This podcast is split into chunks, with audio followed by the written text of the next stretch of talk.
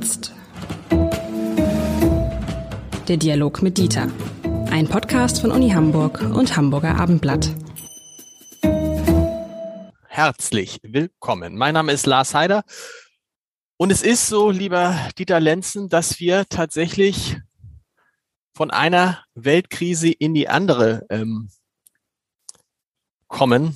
Äh, man man kann es gar nicht glauben. Sie selber hatten gerade im, im Deutschlandfunk eine lange Sendung über die Ukraine-Krise und haben mir gerade im Vorfeld erzählt, dass da hunderte, hunderte von Leuten angerufen haben, weil offensichtlich diese Krise, dieses, dieser Krieg in der Ukraine ähm, noch viel stärkere Ängste weckt als alles, was wir in den vergangenen zwei Jahren mit Corona erlebt haben. Ja, das ist äh, offenbar der Fall, soweit man das äh, anekdotisch jetzt sagen kann, äh, aus dem, was man wahrnimmt.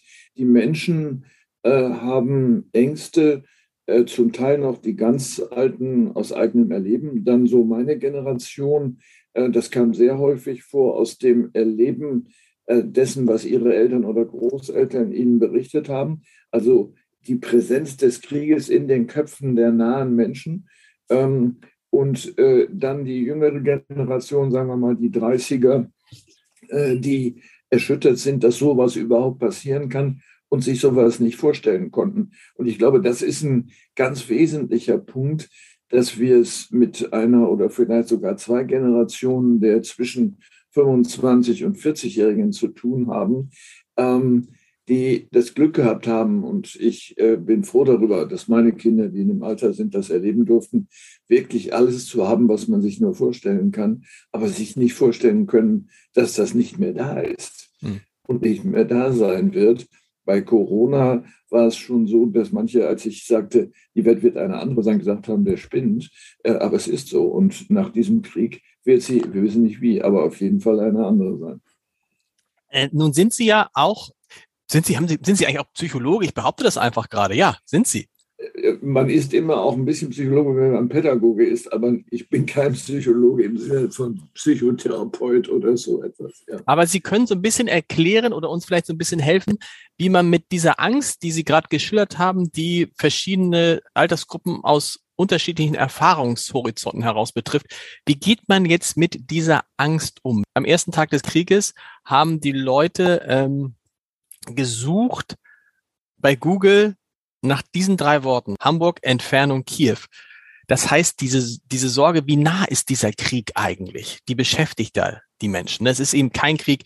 Syrien ist ja gar nicht so weit weg, aber gefühlt ist Syrien weiter weg. Dieser Krieg ist sehr, sehr nah.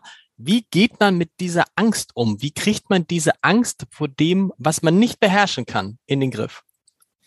Es gibt verschiedene Möglichkeiten, mit Ängsten umzugehen. Ähm, Ängste sind ja nicht per se etwas Schlechtes. Ähm, vielleicht würde man besser von Furcht sprechen, weil sie äh, nämlich Kräfte aktivieren, um sich in Sicherheit zu bringen oder um gegen eine Gefahr sozusagen aktiv werden zu können. Ähm, die Angst darf aber nicht Überhand über einen selber gewinnen und das ist, glaube ich, im Augenblick das Problem. Angst wird dann besonders stark, wenn sie diffus ist, wenn die Informationen nicht ausreichen, um abschätzen zu können. Sie haben es am Beispiel der Entfernung gesagt, äh, wie weit ist eigentlich diese Gefahr von mir entfernt, wie bei einem Gewitter. Da zählt man die Sekunden und sagt, aha, ist noch zehn Kilometer, ist nicht so gefährlich. Ähm, in der Tat, es ist nah, natürlich. Das sind äh, vier Panzertage bis hierhin ungefähr, äh, vielleicht ein bisschen mehr. Ähm, also mit anderen Worten, wir müssen schauen, welche Formen des Umgangs damit haben. Es gibt so, sogenannte Coping-Strategien, äh, das heißt, wie man mit Ängsten umgehen kann. Äh, sich damit zu konfrontieren, ist ganz wichtig. Zu versuchen, äh, auch in Gesprächen mit anderen, das Irrationale zu rationalisieren und zu versuchen, selber in eine Handlungssituation zu kommen.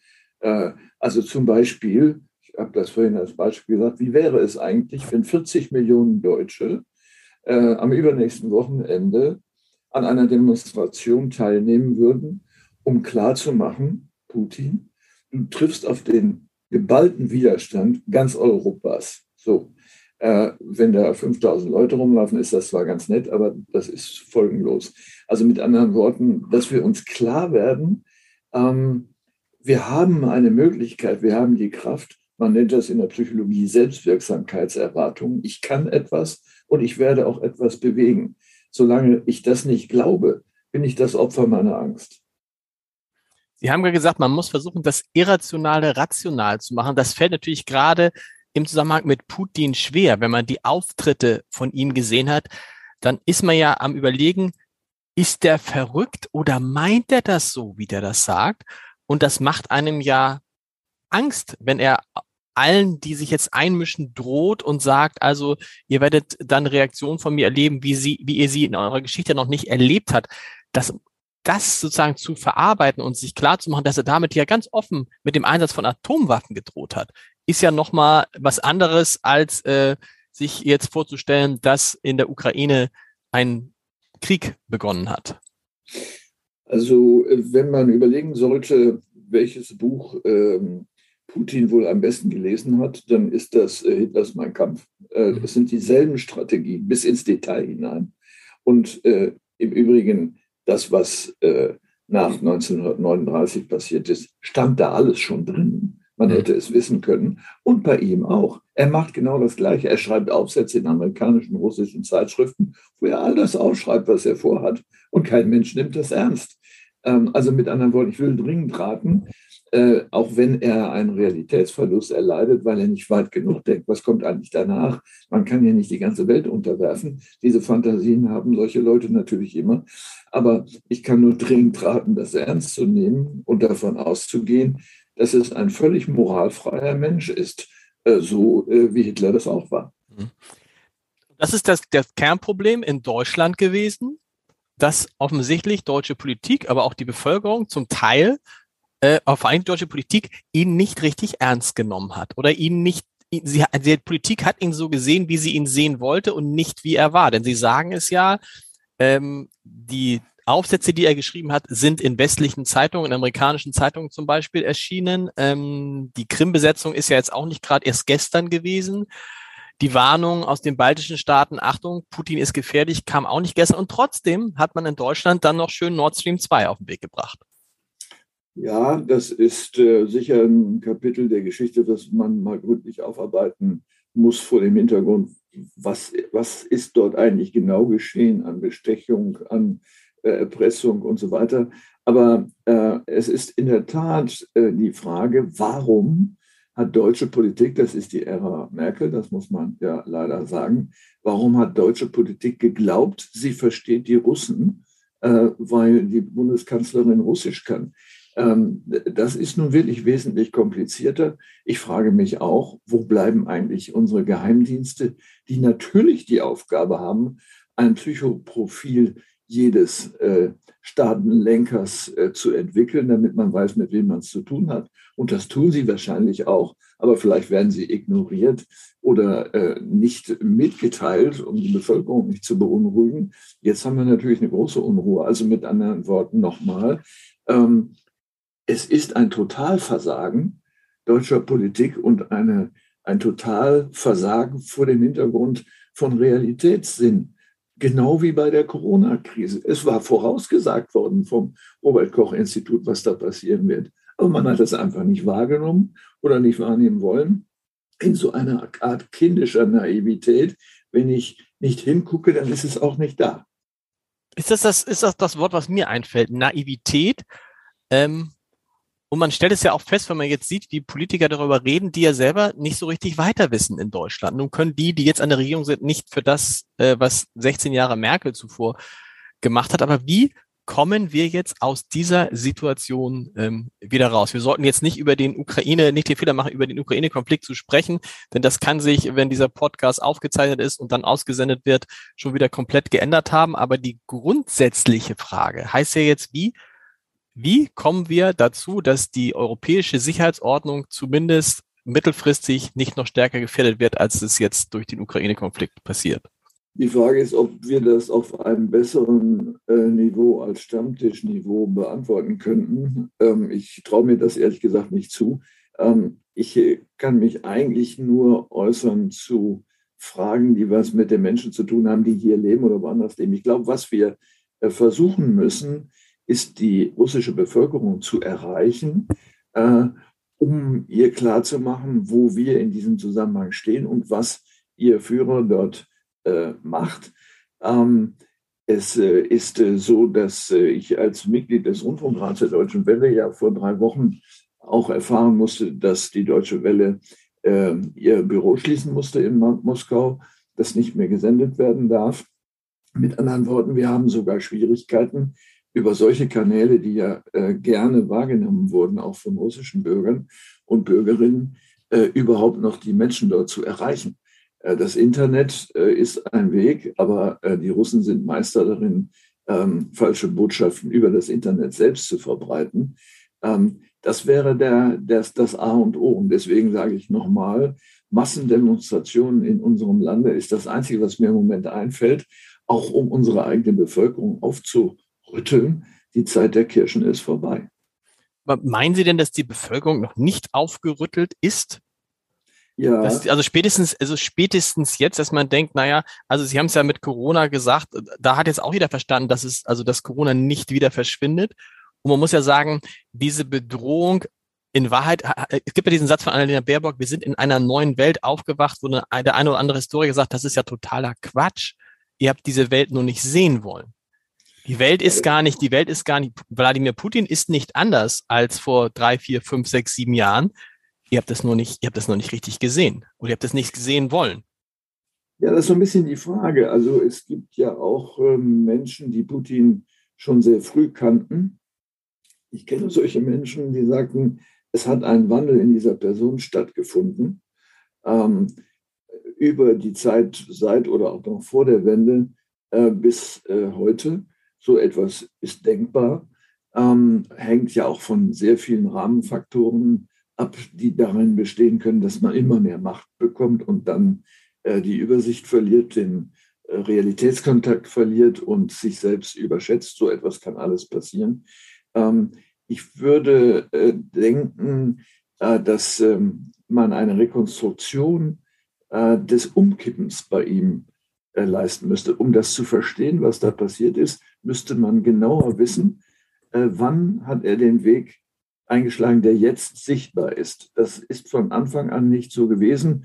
Äh, denken Sie an seine Rede vor dem Deutschen Bundestag. Man kann natürlich unterstellen, dass alles nur Lug und Druck war und dass er in 30 Jahren, 30 Jahre im Voraus gedacht hat. Das glaube ich nicht, sondern die Resonanz, vielleicht auch Kränkungen, die man nicht übersehen darf, ähm, äh, in seiner Umgebung äh, ist sicher auch äh, ein Faktor, der dazu geführt hat, dass er jetzt so ist, wie er ist muss sich dann auch was an dem Verhalten und an der, nennen wir es mal, an der Moral der Deutschen ändern. Wir sind ja ganz stark in solchen Situationen, klare Worte auszusprechen. Also dann, ne, dann sprechen wir von voller Souveränität, Unterstützung und Angriffskrieg und Zeitenwende und neue Welt und spielen uns wirklich ja auch sozusagen als der Moralweltmeister. Aber wenn es dann um die Taten geht, äh, klappt da schon eine große Lücke.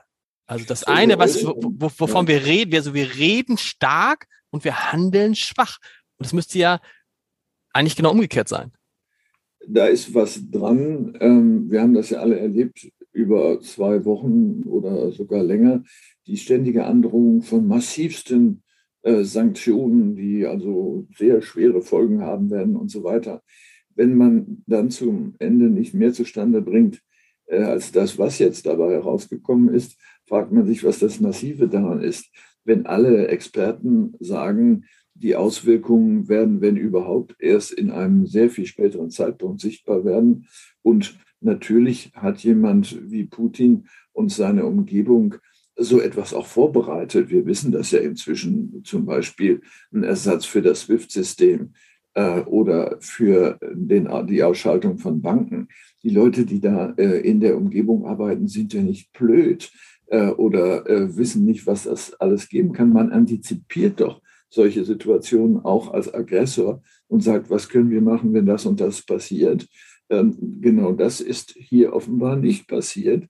Im Grunde ist das etwas, was ich als Resilienz bezeichne, nämlich, äh, dass ein, ein Staat, dass Institutionen sich so darauf vorbereiten, mit dem Schlimmsten umgehen zu können. Das Resilienzdenken ist etwas, was es äh, in diesem Land fast überhaupt nicht gibt. Äh, mein Musterbeispiel ist immer die Demontage von Luftsirenen. Glauben denn die Menschen ernsthaft, es gibt keine Luftkriege mehr? Ja, das haben sie geglaubt. Und das führt uns zu einem Punkt, über den wir gut sprechen können, weil Sie der Experte sind und ich vielleicht hoffentlich gute Fragen stellen kann. Die Frage, was hat das alles eigentlich mit Bildung zu tun? Das ist das, was mich am meisten beeindruckt hat und glaube ich viele andere auch, dass man sich ja im Jahr 2022 in unserer aufgeklärten Gesellschaft eigentlich nicht vorstellen konnte, dass quasi dasselbe passiert wie in den Jahrhunderten zuvor. Angriffskriege. So, wir haben doch alle gedacht, in dieser aufgeklärten Welt, in der wir leben, dass wir diese Zeiten hinter uns gelassen haben, dass wir eben nicht mehr mittelalterliche, äh, mittelalterliche Angriffsgelüste in uns tragen. Aber doch. Was heißt das jetzt? Was heißt das jetzt eigentlich? Heißt das, dass die Aufklärung gescheitert ist, dass, dass sie gar nicht, dass, dass es auch das nur ein Trugschluss war, eine große Lüge? Dass wir in einer aufgeklärten Zeit leben? Oder hilft es uns jetzt zu wissen, wir wissen zwar, wie alles funktioniert, aber wir, das ändert aber nichts daran, dass es trotzdem solche Kriege gibt.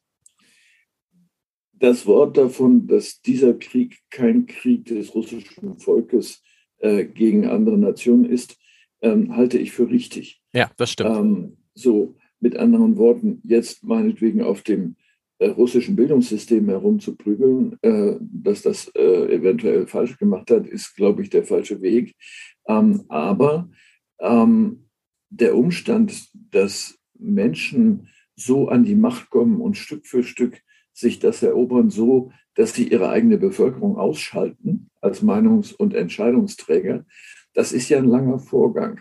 Und ich glaube, dass ähm, die Bevölkerung in Russland äh, das nicht hat sehen können, vielleicht auch ein bisschen wollen. Aber ich würde gar nicht über Russland sprechen. Darüber kann ich zu wenig sagen, weil ich nicht genügend Menschen kenne aus Russland. Aber schauen wir uns selber an sind wir sicher, ähm, dass in unserem Lande solch eine Figur nicht nach oben käme, würden wir darauf jeden Preis wetten. Äh, wir haben Glück gehabt, dass niemand versucht hat, das zu machen. Und wenn, dann waren es lächerliche Personen. Ähm, das schützt uns vielleicht ein bisschen, einen Blick für Lächerlichkeit zu haben. Aber Putin ist nicht lächerlich. Ähm, mit anderen Worten nochmal, ähm, sind wir, glauben wir wirklich geschützt zu sein durch unsere Bildung vor solchen Prozessen auch mitten in Europa? Ich hätte da noch Zweifel. Oder andersrum gefragt, das Kennedy-Wort von der Zivilcourage, hätten wir die Sicherheit, dass, ich sage jetzt mal nur die intellektuelle Elite, dass alle Künstler, Künstlerinnen, Wissenschaftler und Wissenschaftlerinnen aufstehen würden, wenn so etwas droht äh, und Widerstand leisten. Nein, mit, nicht, mit Sicherheit nicht. Ähm, es ist einfach zu viel Bequemlichkeit, äh, nicht Bereitschaft hinzuschauen, nicht Bereitschaft zu antizipieren, sich nicht vorstellen zu können, was äh, schlimmstenfalls passieren könnte, auch unter Intellektuellen. Ähm, also ich äh, glaube, wir sollten jetzt nicht auf äh, der nachwachsenden Generation herumprügeln. Äh, sie ist von uns selbst erzogen worden und vielleicht auch in einer Weise erzogen worden, die ähm, nur das Gute betont hat, als ob es das andere nicht gäbe. Und wenn es das gibt, dann findet es irgendwie statt, weiß ich nicht, im Zusammenhang von Kinderpornografie. Das ist ganz übel, das ist richtig. Aber das große Böse ist größer als Kriminalität. Das ist äh, Völkermord. Aber dann sind wir tatsächlich nicht weiter als vor 100 Jahren. Ja, ja. Die Elite, die intellektuelle Elite an der Wende zum 20. Jahrhundert war natürlich viel kleiner. Das machte fünf bis acht Prozent der Bevölkerung aus, eher fünf als acht. Äh, die Elite, die vielleicht nicht ganz so elitär ist wie damals, ist heute natürlich größer, weil die Berufsausübungen, die äh, Arbeitszusammenhänge komplexer geworden sind äh, und auch sehr viel mehr Reflektivität erfordern. Ähm, aber das gilt natürlich auch immer für die Gegner. Denken Sie daran, wie stark Russland mit den Instrumenten des Internets operieren kann und das ja seit vielen Jahren bereits tut.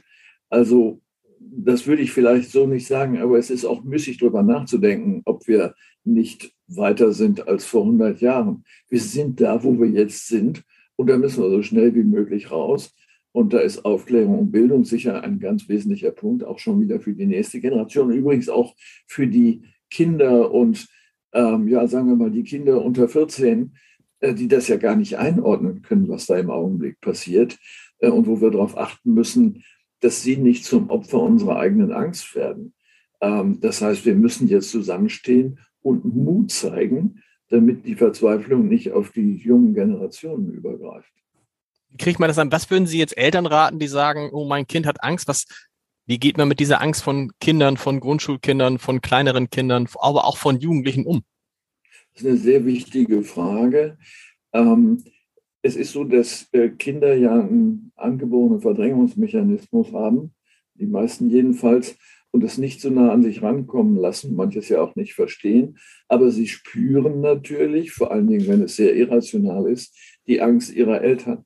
Eltern und auch Lehrerinnen und Lehrer haben hier die Verantwortung, ihre Angst im Zaum zu halten mhm. und Zuversicht zu verbreiten, selbst wenn sie äh, davon nicht 100 Prozent überzeugt sind und den Arm um die Kinder zu legen und zu sagen, äh, wir beschützen euch, ihr müsst keine Angst haben. Das ist ganz wichtig.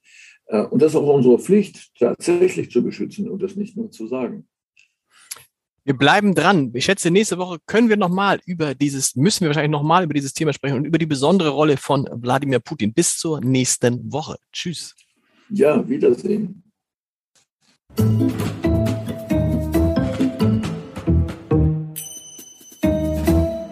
Weitere Podcasts vom Hamburger Abendblatt finden Sie auf abendblatt.de slash podcast.